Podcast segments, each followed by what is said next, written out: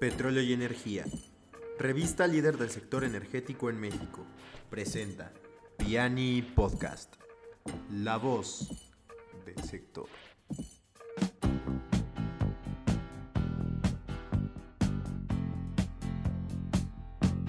¿Qué tal? Bienvenidos a Piani Podcast. Yo soy Raúl Cedeño Eh, Eric Velasco. y Daniel Ferraes. Y estamos muy contentos de presentarles nuestro primer episodio Shale Fracking en este espacio que sin duda será pues bastante agradable e innovador ya que estaremos tocando temas eh, de coyuntura pero de una forma un poquito más este, explicadas. Vamos a presentar un poco al equipo. Eh, yo estudié comunicación, así que experto, experto en el tema, pues nos estamos empapando, pero vamos a comunicárselos muy bien. Eh, yo soy Eric Velasco. Actualmente estudio también Ciencias de la Comunicación en la Universidad La Salle y también son temas que juntos nos iremos este, embarrando ahora sí que, que estos temas coyunturales. Bueno, pues eso me deja a mí que ahora sí ya soy medio experto en el tema, porque soy ingeniero químico de la Universidad Iberoamericana. Y pues digo, en mi formación he tenido una gran empapada todo el tema energético, especialmente en la parte ingenieril, evidentemente. Y pues me interesa mucho este tema y la divulgación de la información que conlleva, porque siento que muchas veces la gente no conoce bien este tema y son, son temas relevantes para el país y que se hablan, se hablan mucho. Excelente. Entonces, pues como comentamos, vamos a entrar a justo temas que tienen que ver con el sector energético, pero a lo mejor como audiencia no tenemos mucha idea de qué se tratan, cómo funciona la tecnología, cómo podemos innovar en términos de, del sector energético. Así que el día de hoy, Shale Fracking. ¿Qué es exactamente esta tecnología? Si nos puedes platicar un poco Pues mira, más, Daniel. justo esta tecnología es un caso como muy, muy claro de lo que queremos hacer aquí, porque es, es una tecnología que es controversial y que se ha comentado en muchos ámbitos y en muchas plataformas y de muchas maneras, pero la gente en realidad no entiende bien que, o sea, digo, la gente común, ¿no? O sea, la persona que no tiene conocimiento ingenieril, la gente que no tiene conocimiento de ese tipo de temas, no entiende bien y, y entonces no, siento que no tiene la, o sea, como el mismo- la misma perspectiva de alguien que entiende bien la- este tema. Y siento que es importante para todos los temas controversiales que gravitan alrededor de este tipo de tecnologías, generalmente en la parte medioambiental, que es donde la gente se suma más, pues como para entender también de lo que se está hablando. ¿no? Entonces, el, el shale fracking, que en español se llama fractura hidráulica, es una tecnología a grandes rasgos mediante la cual se obtiene en específico gas natural del subsuelo de una capa del subsuelo que es muy de roca muy dura y de, o sea, en las tecnologías tradicionales de perforación uno hace un en grandes rasgos hace un hoyo y llega a una capa donde el lecho está medio flui- fluidizado entonces eso permite que la presión que hay en el subsuelo permite que, el, que, o sea, la, la- la mezcla de petróleo con arena y demás y agua salga naturalmente del pozo. Por eso las películas, los pozos tradicionales, cuando hacen un hoyo literal sale el, el Sí, crudo a presión. a presión. el shale fracking no funciona así porque es una capa de roca por, muy porosa, pero muy dura. Y en esos poros hay moléculas de hidrocarburos, que es lo que queremos sacar. Entonces lo que se hace es se, se perfora un hoyo que eventualmente se le da una vuelta a la dirección de 90 grados de forma que el hoyo sea como horizontal, Ok. como un túnel horizontal. Y a este hoyo se le perforan pequeños, con una pistola se le perforan como pequeños hoyitos hacia los lados, de tal forma que como que tiene muchos poritos. Y posteriormente se inyecta agua a presión, es un fluido especial de fracking, que fractura la, la roca y permite que, se, que empiece a fluir el- los hidrocarburos, que, en- que es en su gran mayor parte gas natural, a la superficie, junto con el fluido de fracking. Ok. Ahora, o sea, teniendo en cuenta que es una tecnología que ya se conocía desde hace, desde hace tiempo, ¿por qué las empresas o por qué la gente se tendría que este, tendría que escoger esa tecnología a diferencia de, de lo tradicional que era extraer el petróleo o el gas? Pues eso es un buen, muy buen comentario. O sea, esta tecnología no es nueva, es del siglo pasado. Este, pero lo que sí es que eh, creo que son dos cosas principales. Una, que el costo de, de, de, esta tecnología ha ido bajando gracias a los avances tecnológicos. Se ha vuelto más accesible este tipo de tecnología en tecnología de bombeo, de perforación y demás. Y también pues, los pozos de tradicionales de hidrocarburos, ya sea de petróleo o de gas natural, cada vez son más difíciles, de difícil acceso. Y eso ha ocasionado evidentemente una alza, como todos lo hemos visto, en el precio del, del petróleo, en el precio del gas natural, que ha hecho que se pueda cubrir los gastos de una tecnología más cara como es la fractura hidráulica. Ahora también lo que sabemos sobre esta tecnología es que pues sin duda como innovación pues siempre hay pros, contras, también un poco tabú sobre tema. Lo que, lo que empezamos a ver también aquí es que hay, hay muchas quejas tanto en lo med medioambiental como en, en el proceso de la fractura. Entonces, lo que se comenta es, debido a que es una fractura del subsuelo, pues obviamente queda, entre comillas, frágil el subsuelo y podría causar temblores. Otro de los problemas que también se toca es a la hora de que se hace la perforación y que se tiene que, como mencionabas, o sea, la, se tiene que bombear a presión una mezcla de arena con químicos y agua para lograr hacer esa, esas fracturas. Justo el agua puede llegar mal, mal manejada, por cierto, a contaminar aguas subterráneas. Entonces, en este caso, es, es más lo que obtenemos en cuestión de beneficios o estamos empeorando el ecosistema. ¿Qué opinas? Pues justo esa es la, como la gran controversia, ¿no? Y aquí yo quiero como resaltar que, o sea, creo que un punto importante en, este, en esta cuestión es que esta tecnología no se ha utilizado el suficiente tiempo para ver los verdaderos impactos a largo plazo. Entonces, haz de cuenta lo, lo, del, lo de la sismicidad. Creo que, creo que ahorita nada más está en teorías y como algunas relaciones. O sea, se han, se han notado relaciones entre un aumento en la actividad sísmica en las zonas donde hay este tipo, donde se implementan este tipo de tecnologías, pero no se sabe si esto vaya a tener una implicación importante a largo plazo o si solo es algo como momentáneo y que no tiene tanta, tanta relevancia. Otra cosa que no hemos comentado es el, el fluido que se utiliza para, para esta tecnología, que es el fluido de fracking, que es una de las partes más controversiales de la tecnología, porque es un, es un fluido que consta en su mayor parte en agua, pero también tiene algunos químicos fuertes, o sea, generalmente son disolventes que ayudan a disolver sales en el camino para dejar libre el paso para los hidrocarburos. Y tiene, también tiene grava o arena, dependiendo del tipo de suelo. Esta funciona para que una vez que se abran las, las fracturas en el subsuelo, la, los granos de arena hagan o sea, eviten que se, que sí, se que cierren esas fracturas las, no se cierren, se cierren otra vez. se caigan. Exacto, el problema aquí es que es, es, o sea, una es que los químicos que están Dentro en- del fluido, ¿no? dentro del fluido son altamente peligrosos, o sea, son muy peligrosos si no se manejan bien. Están relacionados con, son, son, son químicos que están relacionados con el cáncer y cosas así, o sea, si tienen su impacto fuerte. Y el problema es que al estarlo inyectando al subsuelo a fracturas, tú no sabes si va a llegar o no al, al este, a, los, a las reservas de agua subterráneas. En teoría no debería de, de por qué unirse con estas aguas, porque es- en una capa mucho más profunda donde se lleva el proceso de fracking. Pero cualquier daño en la línea de- del pozo, cualquier negligencia de, de- a la hora de, de, de construir el sitio de fracking o lo que sea, puede causar que se contaminen estas aguas y es, una, es una, un riesgo real.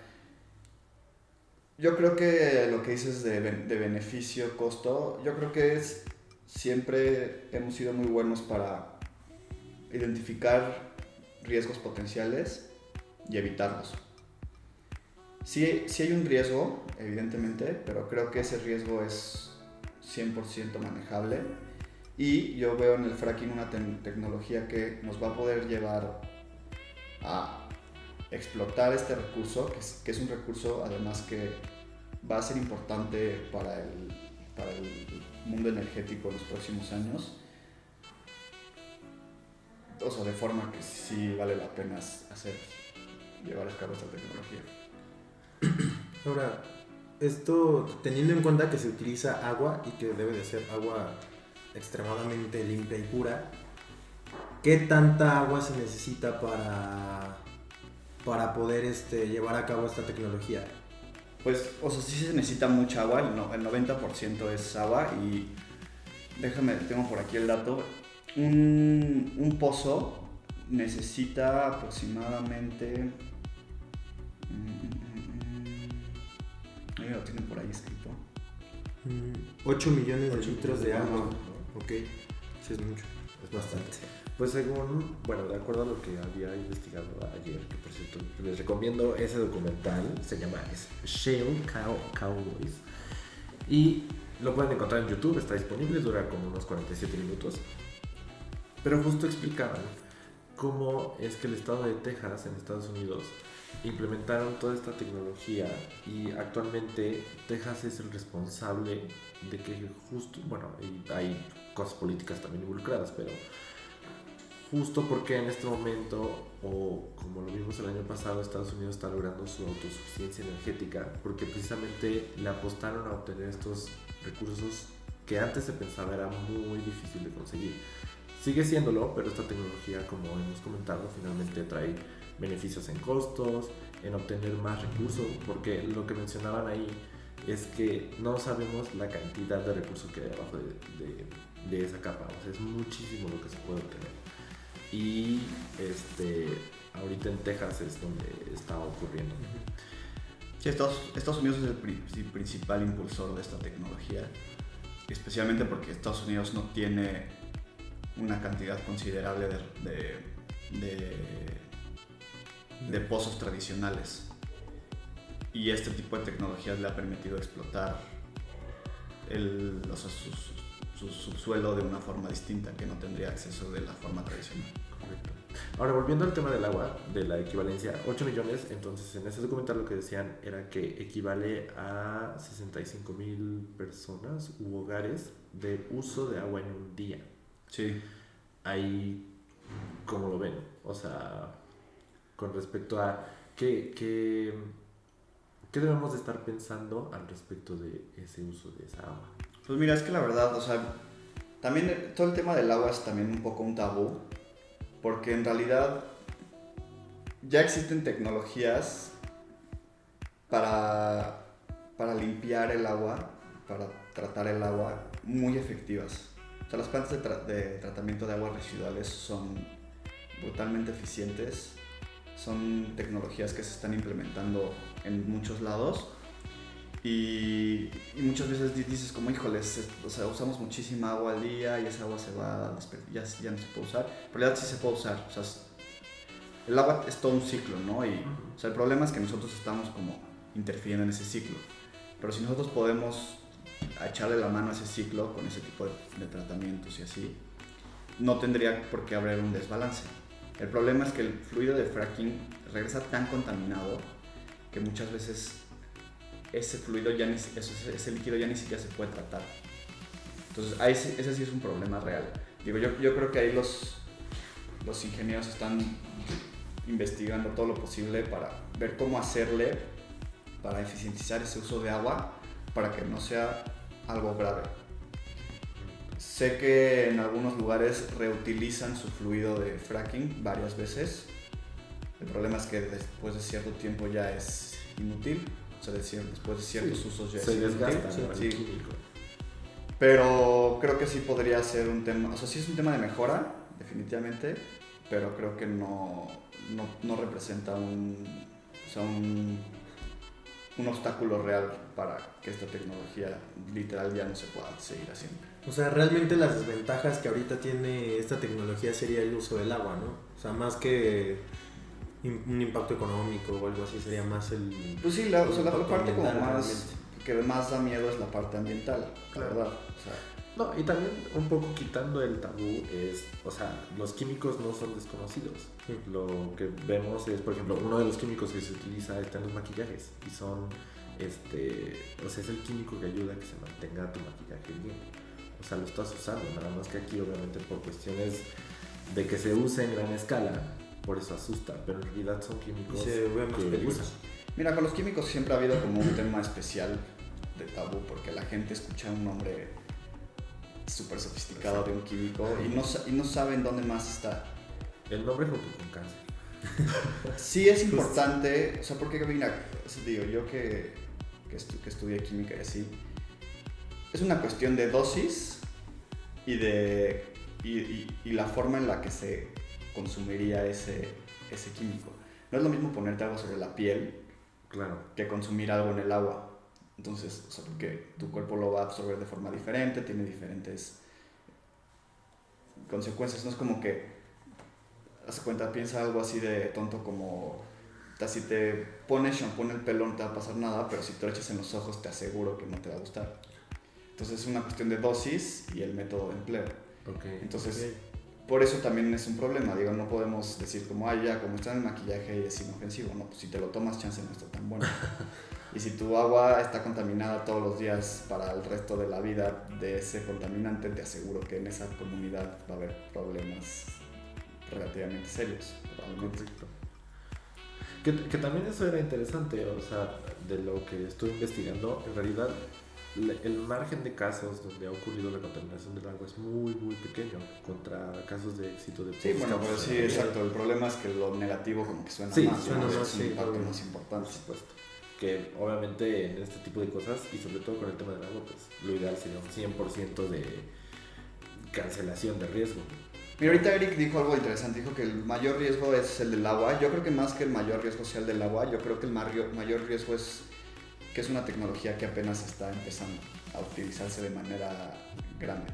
Y eso hace que no sepamos cuáles sean los impactos a, largo plazo. Y eso es una realidad. Pero eso pasa con cualquier tecnología. Ahora, creo que cada vez somos más buenos para prever y prevenir los impactos negativos que pueda tener. Entonces, pues, no, no sé, o sea, creo que más bien que una cuestión como de que, ay, el punto débil de esta tecnología está en, que va a causar terremotos o cualquier cosa, más bien es una cuestión como de incertidumbre, pero yo de verdad siento que cada vez somos mejores para identificar esos riesgos y evitarlos. Incluso en el tema de los temblores veía una cátedra donde explicaba que incluso esas fracturas podrían ser benéficas. Digo, él hablaba a una escala mayor, ¿no? Pero que esas fracturas podrían ser como liberadores de presión al momento del choque de las placas que causan los terremotos. Era una explicación muy compleja, pero palabras más, palabras menos. Decía que hasta podría ser benéfico. No sé qué tanto lo sea. Bueno, es que todo esto está como en teoría todavía, o sea, No, pues, ¿qué hay?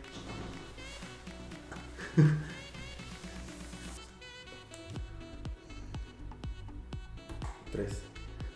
Pues sí, disculpen las interrupciones, este, suelen pasar, es una oficina muy ocupada, pero estábamos justo en el tema de la fracturación como una opción de menor grado para el tema de temblores. No, pues yo estaba diciendo que todo esto todavía está muy en la parte de teoría. O sea, digo, eh, en todas las tecnologías pasa. O sea, hace, no sé, el siglo pasado le poníamos plomo a la gasolina. Y al principio creímos que no iba a pasar nada. Después de unos años de usar esa tecnología nos dimos cuenta que le estaba dando en la madre a todo. Y pues te tienes que cambiar a fuerza. Lo sale- Finalmente, todo, todo paradigma, antes de romperse, pues tiene que tener su periodo de curva de aprendizaje. Sí. Sí, Y este es uno de ellos. Sí, justo lo que estaba diciendo yo es que creo que todas estas tecnologías como de la información y de machine learning y todo este tipo de cosas nos permiten ver, ver cosas antes de que sucedan, o sea, prever cosas, mitigar riesgos, evitar cosas que antes hubiéramos tenido que esperar a que pasara la consecuencia para poder arreglar. Yo creo que eso, eso ya, ya pasa hoy, hoy en día, ahora mismo, en muchos ámbitos. especialmente en la parte de desarrollo de tecnologías. Que, que ahora estamos en una época en la que la gente, bueno, se maneja muchísima desinformación en, en internet, y sobre todo en internet, en las redes sociales, y pues luego la gente puede hacer un uso, un mal uso de esta información y empezar a crear estas controversias sobre esta tecnología y empezar a, a crear estos, como estos Sí, estas malas informaciones. Ajá. Es que sí tienes razón, la gente como que ve algo que por alguna razón como que les toca algún Una fibra, sensible, ¿verdad? ajá, Fibra sensible, sensible de mis hijos el y, agua. s- y se suben al tren y entonces empiezan a... Y sin conocer, Y sin conocer en realidad. Entonces, y, y no es porque la gente sea ignorante ni nada, nada más es porque... Y muchas veces aquí hay intereses ocultos, ¿eh? Chance aquí la gente que por primera vez pone el... Así el rumor de que el fracking da cáncer y cosas así o un sismo. es porque justo esa persona trabaja para alguien que hace perforaciones tradicionales y no le conviene que haya este tipo de tecnologías. Y entonces a la gente eso le mueve porque hay el planeta o no sé qué o cualquier ese tipo de cosas. Y entonces la gente se suma a este movimiento y entonces ya empieza a haber una cantidad de información que no tiene nada que ver, que la gente nada más está compartiendo, que ya todo el mundo está en contra porque fue algo para empezar con un interés oculto o medio sentimentalista que en realidad no tiene como una base real en lo que de verdad está pasando y lo que nos conviene hacer respecto a estas tecnologías. Es correcto. Pues finalmente hay que estar apostando, ¿no? O sea, finalmente ver, hacer el balance. Trae más beneficios que temas de riesgo, pues finalmente hay que apostar por la tecnología. Además, como lo veremos más adelante, eh, tanto se obtiene petróleo como se obtiene gas. El gas es una opción que actualmente está siendo muy cotizada en el mercado como renovable. Entonces... Bueno, no, no es renovable nada exploraremos. más. O sea, no, no es una energía renovable, más bien Bueno, es se, se ha categorizado como. Ajá. como energía alternativa o energía limpia, porque el gas es un, co- un combustible, o sea, renovable es una etiqueta que se le da a una energía que no tiene, que, o sea, que, que- que su uso no hace menos su, su, su disponibilidad. Ok. Ajá. Entonces, to- todos los combustibles fósiles y los hidrocarburos son una tecnología no renovable, bueno, una fuente de energía no renovable, porque eventualmente se van a acabar. Los renovables son el sol, el aire, que son fuentes básicamente ilimitadas. El gas, el gas natural, en teoría, sí es una, o sea, es una fuente de energía no renovable, pero es una, se considera una fuente de energía limpia, porque emite una cantidad muy chica de, de gases contaminantes, tiene una quema muy limpia, no libera casi nada de, no, sea, de ceniza o de humo negro ni nada así, o sea, es un combustible muy limpio. Por, por eso se ha cotizado tanto y Estados Unidos ha hecho una transición a este combustible porque es más limpio y porque lo tienen disponible ellos para producir ellos mismos, que también eso es importante. Ahorita que decías un poco del balance, este, creo que aquí entra un poco un análisis como del ciclo de vida de esta tecnología que comentábamos antes de, de empezar el podcast. Eh, o sea, es un este. O sea, el ciclo de vida de cualquier producto se refiere como a no analizar solamente qué impacto tiene ese producto, pero también qué impacto tiene la producción, la distribución, la disposición, todo de ese producto. Por ejemplo, una, una bolsa de plástico, tú dirías, híjoles, es súper contaminante porque la voy a usar 5 minutos y la voy a echar a la basura y, y esa bolsa de plástico va a terminar en el mar. Así es. Ahorita hay una guerra muy importante contra Pero, de plástico. En realidad, aquí hay un tema de controversia porque, haz cuenta, la opción B es hacer, tomar estas como bolsas de, como de fibra de plantas y cosas así ubicas, que te dan como en el, en el súper. sí, las Esas, esas, esas, esas, este, bolsas también tienen un impacto importante en el medio ambiente, distinto, pero hasta considerablemente peor. Porque esas, esas, esas bolsas se hacen de fibra de ciertas plantas, como de papa o de maíz y todo. Y esa, esas plantas, esas, esa planta, esa cosecha, que de otra forma se iba a utilizar para alimentar ganado o alimentar personas, se tiene que destinar a producir algo biodegradable.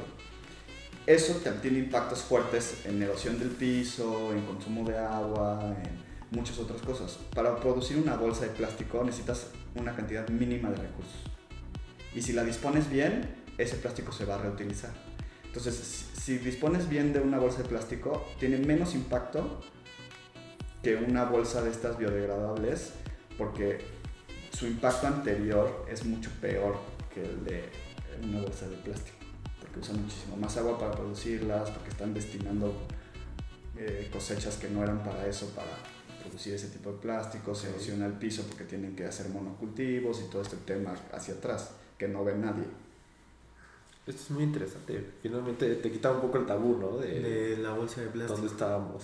A lo mejor es buena idea regresar las bolsas de plástico porque No creo, que vas los, al y... no creo que los ambientalistas estén tan de acuerdo con, con eso. No, es que sabes que hay que informarse. Sí, exacto.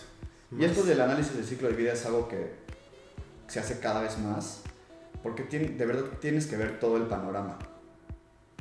O sea, dices, ay, voy a comprar cosas hechas de madera o de bambú porque la madera es biodegradable en vez de hacerlo de aluminio o plástico, Exacto. pero tú no sabes la cantidad de madera que se tiene que talar para producir eso, cuánta agua se tuvo que usar para, para cosechar, para, para cre- crecer esa cierta planta, esa, esa planta de dónde viene, chance viene del otro lado, de China, el bambú, no sé, y entonces estás contaminando siete veces más porque el transporte de ese material a este lugar del mundo tienes que usar tren, barco, diésel marítimo, 500 mil kilogramos de emisiones de dióxido de carbono para que ese producto llegue aquí a México y la planta de plástico estaba aquí en Toluca y toma un camión que no va a liberar ni una millonésima parte de lo que se tardó el producto que viene de China en llegar a México. Y eso es lo que la gente no se da cuenta. Correcto. Ok. Y, y este ciclo de vida, ¿cómo, ¿cómo impactaría o cómo sería en, el, en esta tecnología del... Eso también justo afecta, porque haz de cuenta, las tecnologías de fracking, tú- o sea, tú tienes que considerar, o sea, es, es- este, o sea, estos sitios de fracking, ¿dónde son? ¿No? O sea, son, en, son, son lugares que están junto a la ciudad, son lugares que están muy retirados en el campo, generalmente son lugares retirados, y a este lugar generalmente, cuando encuentran un pozo útil para el fracking, no es como que ya tienen vialidades y Sí. vías de tren que van exactamente a ese lugar. Tienen que mover una cantidad importante de recursos a ese lugar y desde ese lugar, que eso se hace generalmente en camión. Y el camión es uno de los vehículos más contaminantes. O sea, si, si comparas barco, tren o camión, el camión es el peor. Entonces, sí es un gas más limpio, porque es gas, gas natural, que es gas metano, pero tienes que consumir mucho más combustibles para transportar cosas al sitio de fracking y para que ese combustible que se produjo en ese sitio de fracking lo puedas regresar a donde se vaya a consumir. En cambio, por ejemplo, el petróleo, que chance es un combustible más, este, más pesado y más contaminante, todos, todos los derivados del petróleo, se produce en el mar. Ese, ese, bueno, no se produce, más bien se extrae en el mar muchas veces y ese, ese crudo se transporta en barco, que es la forma más eficiente de transporte, porque quema muy, o sea, sí quema una gran cantidad, pero igual estás moviendo muchísimas toneladas del producto, entonces se compensa la cantidad de gasolina que tienes que quemar para transportarlo con la cantidad de producto que llevas. Luego llega a un puerto donde ya se mueve exclusivamente en casi todos los lugares del mundo por ductos que no consumen casi nada de energía y es una forma extremadamente eficiente y limpia de mover gasolinas. Entonces, chances si estás quemando un combustible más pesado y un poco más contaminante, pero todo su, su, Su su carril de producción y de extracción en, en, en, en total suman mucho menos emisiones, mucho menos costos que una energía más limpia como el gas natural extraída de un proceso de fracking. Eso es un ejemplo. Pero esto depende de muchas cosas, de dónde está la, dónde se va a consumir la energía, de dónde se está extrayendo, cuál es el camino que tiene que hacer, por qué vehículo se va a hacer ese, transporte, cuál es la infraestructura que, que rodea estas, estas zonas, porque si es una zona muy poco desarrollada, entonces, ¿cómo le vas a hacer para transportar eficientemente muchos millones de litros de gas natural a la ciudad más cercana que está lejísimos, que es donde se va a consumir de verdad. Pues, eh, sin duda es un tema que trae varios pros, contras, tabús, este, satanización también puede tenerlo. Y bueno, aquí en México pues apenas estamos viendo el desarrollo de este mercado, sinceramente. O sea, sí existe, eso es claro, pero pues también en esta administración vemos un poco de miedo y renuencia sobre todo por el tema ambiental y algunos intereses ocultos de los cuales vamos a, a abordar. Pero sin duda, pues como podemos o pudieron notar en la conversación, esperamos que así sea, son tecnologías en las que se puede apostar, hay opciones, hay diversidad de tecnología. Yo creo que aquí en México se está yendo más a un a, a- a métodos tradicionales de, de extracción. Pozos tradicionales, con lo de la nueva refinería, Ah, es sí, una sí. apuesta clara a, a procesos tradicionales de extracción de petróleo y demás. Pues no creo que haya tanto espacio aquí en la agenda para una tecnología como esta. Por supuesto, y también siendo críticos, pues también depende de la visión de quien dirige eh, dichos esfuerzos. Sí, O sea, finalmente lo que vemos, filas o fobias aparte, es lo que hay. Es una visión que viene de un pasado que, en este caso, los que estamos en esta mesa, pues no conocimos. ¿no? En- Actualmente lo que tenemos que apostar justamente es el futuro. Ese comentario es porque todos tenemos menos de 30 años. Es correcto. Entonces, Y también para las personas, o sea, que no conocían esta tecnología o que ya la conocían y tenían ahí sus dudas, pues sería, bueno, mi consejo, más que nada sería informarse antes de empezar a atacar o a satanizar o apoyar de una manera tan, tan inclinada, o sea, tener una postura tan, tan clara. Para mí sería hacer un- una investigación, hacer un balance y ver sus pros y sus contras y ya ahí decidir si lo defiendes o, o no. Sí, claro, porque al final de cuentas la opinión pública es importante. Exactamente. Y digo, tristemente, digo, yo, yo no sé cómo, cómo es el método ideal de toma de decisiones de cualquier país, organización o demás, pero yo creo que la gente más informada del tema es la gente que debe de conocer. Y si le sumas la opinión pública, que muchas veces está basada en tabús y así, puede ser un poco confuso como cuál es la decisión correcta. Claro, pues finalmente aquí por eso se crean estos espacios. Aquí nuestro rol como medio es simplemente darles la información. Ustedes la evalúan, la juzgan y toman decisiones a raíz de ello. La verdad es que no podemos tomar partido. Eh, sin embargo, sí podemos hacer sugerencias. Entonces, fracking sí o fracking no, que creo que está más clara la respuesta. Pero tú qué dices, dices Eric. Pues yo digo que sí. O sea, simplemente se tendría que evaluar todos estos mitos que sigue habiendo, o sea, todas estas posibles consecuencias. Pero yo creo que en nuestro país, o sea, no, no, no va a pasar, al menos en este, en este sexenio, vaya. ¿Ok? ¿Daniel? Pues yo creo que es una tecnología útil que nos puede dar, en especial, el acceso a, a- a recursos que de otra forma estarían desaprovechados. Y final de cuentas es un recurso que tiene mucho potencial, el gas natural, como combustible. Es un, es un combustible limpio que mucha tecnología se está desarrollando alrededor de este combustible. Y creo que si se toman las precauciones necesarias, es, un, es una tecnología que, que puede ser muy benevolente. Yo también voy de acuerdo, o sea, definitivamente fracking sí, eh, la tecnología ya existe, eh, está disponible y México también tiene un recurso inmenso en este sentido que pues tenemos que explorar y además, sobre todo pensando en que queremos alcanzar la seguridad, la soberanía y la autosuficiencia energética, sin duda opciones como estas nos traen muchos beneficios. Entonces, lo dejamos a su consideración. Muchas gracias por escucharnos en nuestra primera edición, nuestro primer episodio de Piani Podcast y de nuevo el rol de personas que acompaña este episodio, su servidor Raúl Cedeño Eric Velasco Hernández. Y Daniel Ferraz. y nos vemos la próxima en Piani Podcast.